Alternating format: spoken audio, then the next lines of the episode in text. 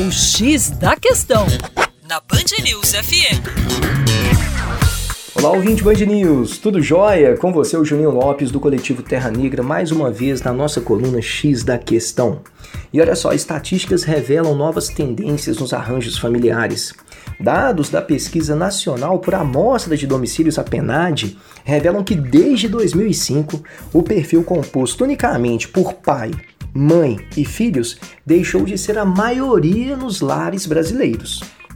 Na pesquisa de 2015, a pesquisa mais recente que temos, né, o tradicional arranjo ocupava cerca de 42% dos lares pesquisados, uma queda de aproximadamente 8 pontos percentuais em relação a 2005, quando abrangia mais de 50% das moradias. Por outro lado, novas tendências ganharam força.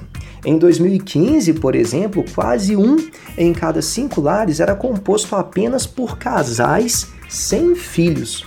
Segundo o doutor em demografia da Escola Nacional de Ciências Estatísticas, o Dr. José Eustáquio Diniz, uma das tendências que mais crescem nos domicílios é a chamada família mosaico.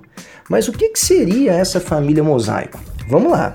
A família mosaico é formada, por exemplo, quando um homem que já foi casado e teve filhos, se casa novamente com uma mulher que também já foi casada e tem filhos. E então, após se casarem, eles têm mais um filho. Daí a formação da família mosaico.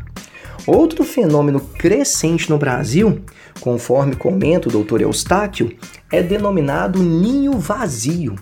Esse é o caso de casais que tiveram filhos, mas que os filhos já saíram de casa de acordo com pesquisas do IBGE, as casas têm ficado mais vazias, basicamente por dois motivos.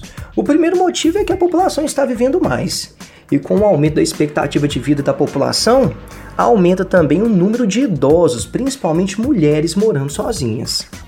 E o segundo motivo é porque a população está tendo menos filhos.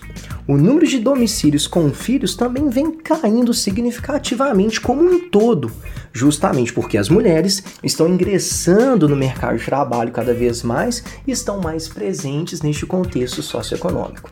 É isso aí, para mais acesse educaçãoforadacaixa.com. Um grande abraço e até logo!